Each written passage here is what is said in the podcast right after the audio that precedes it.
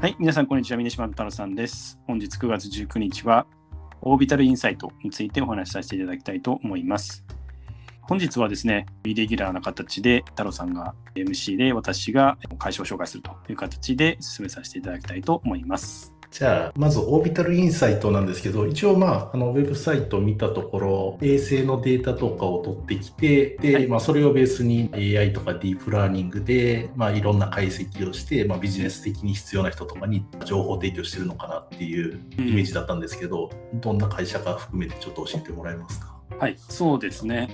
この会社は、まあ、あの今、太郎さんに説明していただいた通りのところでありまして、はい。そうですね、衛星からこう、まあ、画像データを集めてくるというところと、で実は今だとちょっと別のデータもですね、あの GPS のデータとか、はい。まあ、そういった移動データみたいなところも含めて AI ディープラーニングを使って分析して、それをビジネス側に提供するという形で会社をまあやっています。で、2013年に設立されて、されたアメリカでの会社でサンフランシスコにあります。うんじゃあどちらかというと AI とかディープラーニングをメインにしてて衛星のデータとかっていうのはまあ外部から仕入れたりとかっていう感じなんですかね？そうですね。あの衛星デー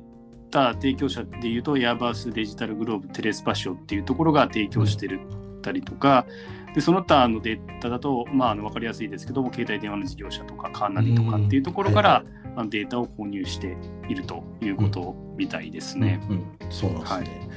実際具体的なサービスとしてはどういったサービスを提供してるんですか？はい、あの以前は衛星画像をまあ解析して構築したこのデータセットみたいなものを、まあ、自分たちで持ってて、それをこうサブスクリプションという形でうん。まあ、提供してたっていうことなんですけども、まあ、現在はですね、あのオービタルインサイト GO っていううん。名前のソフトウェアプラットフォームの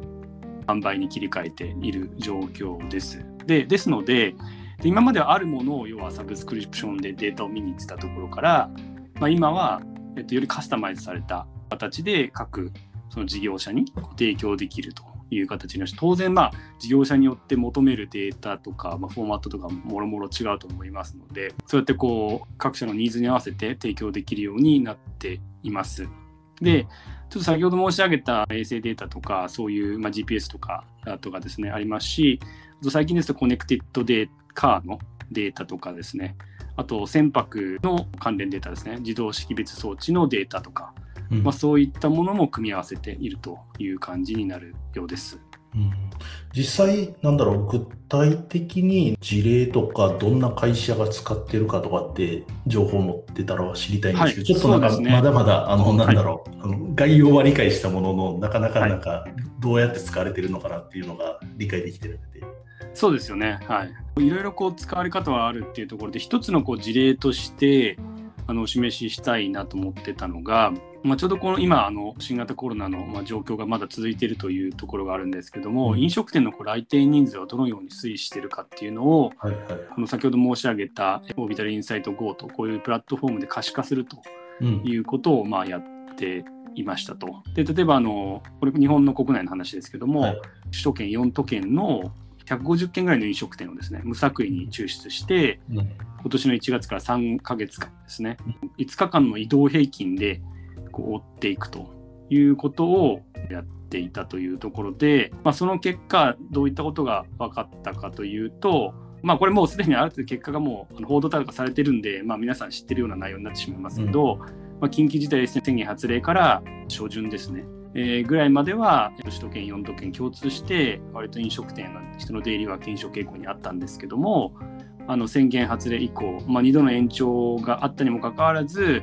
飲食店の来店人数は1月基準に比べて結果として増加しておりというところで、まあ、3月に入ってからはあの推移に大きな変化が見られなかったという結果が出たというところで、こういったあの、まあ、マクロのこの動きっていうのが、あの分かるというところが、うん。あのこの、まあ、会社があの提供しているこのサービスの特徴になっています。あじゃあもうどちらかというと全マクロ的な大きな動きの方を、えっと記して、まあ、データとして示すっていうのが、まあ、ベースのサービスでなんだろう深いところを取っていくっていうよりかは、えっと大きな意味での流れを、えっと、貸してあのしたい会社にとってはすごいいいサービスっていうことですよね。えー、そうですね、まあ、あとでも、まあ、ちょっと結構この細かくデあのデータもかなりの解像度で、はい、まあ、取れるっていうこともありますので、うん、まあ、あと例えばあのにフォーカスしていろんなその小売店の駐車場の画像データをこう時系列で追っていって、はい、でまあ、どれぐらいのその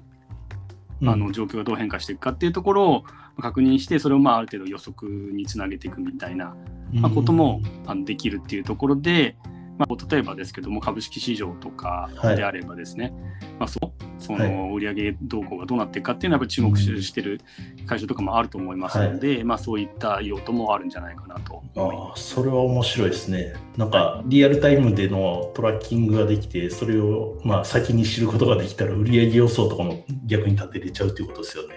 まさにその通りですね。はい。うん、したんで思いますけどやっぱりあの基本的に出てくる、まあ、月次のデータとかっていうのは、はい、当たり前ですけどやっぱり遅れて出てきますし、うん、そのあの業界によってその遅れ方が全然違いますので、はい、結構ポストデータとかで早いデータだともう本当に多分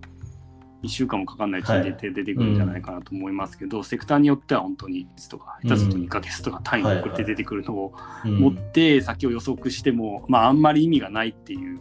ことも、まあ、と思いますので、こういったデータというのは非常に貴重なんじゃないかなとは思いますね。確かにそうですね。今後なんかこういったデータがすごい活用されそうなイメージがあるんですけど、はい、あのこの会社、資金調達とか含めて、どんな感じなんですか、ね？はい、そうですね。あのやっぱりこう今、田さんがおっしゃってた通り、こう、まあ、拡大していきそうだなっていうところもあると思うんですけど、順調にまシリーズ D まで128ミリオンドルですので、約140億円ぐらい集めています。うん。で、あの、としての、まあ、将来性を感じるっていうところは先ほど申し上げた通りなんですけど、はい、それとあと、あの、リードしてる、まあ、創業者の方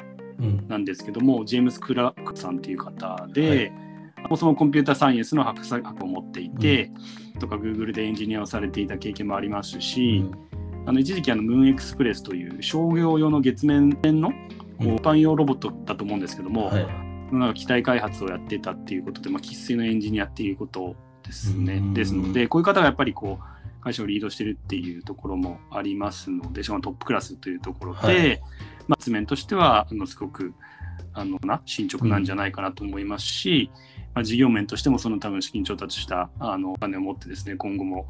さらに事業が拡大していくんじゃないかなというふうに感じています。うん、じゃあ、創業者の方が NASA とか出身でエンジニアっていうことは、もしかしたらなんか AI、ディープラーニングだけじゃなくて、将来的には衛星を打ち上げたりとか、なんかそういうのも含めてデータ取るところからあの激化できるような形の流れっていうのも、なんかもしかしたら想像できるのかもしれないですね。ああ、そうかもしれないです。もともと多分それはすごく多分興味があった部分ではあるかもしれないので、うんもしかしたらそういう流れもあの、はいはい、あるのかなっていうふうには、うん、はい、思いますね。そうですね。はい、じゃあ今後もそこら辺含めてなんか、はい、興味のあるような会社ですね。またお持ちしていきたいと思います。すね、ありがとうございます、はい、ありがとうございます。はい、えー、本日9月19日はオービタルインサイトについてお話しさせていただきました。えー、明日9月20日は、えー、助立ちについて、えー、お話しさせていただきたいと思います。ので、えー、引き続き聞いていただきますと最後。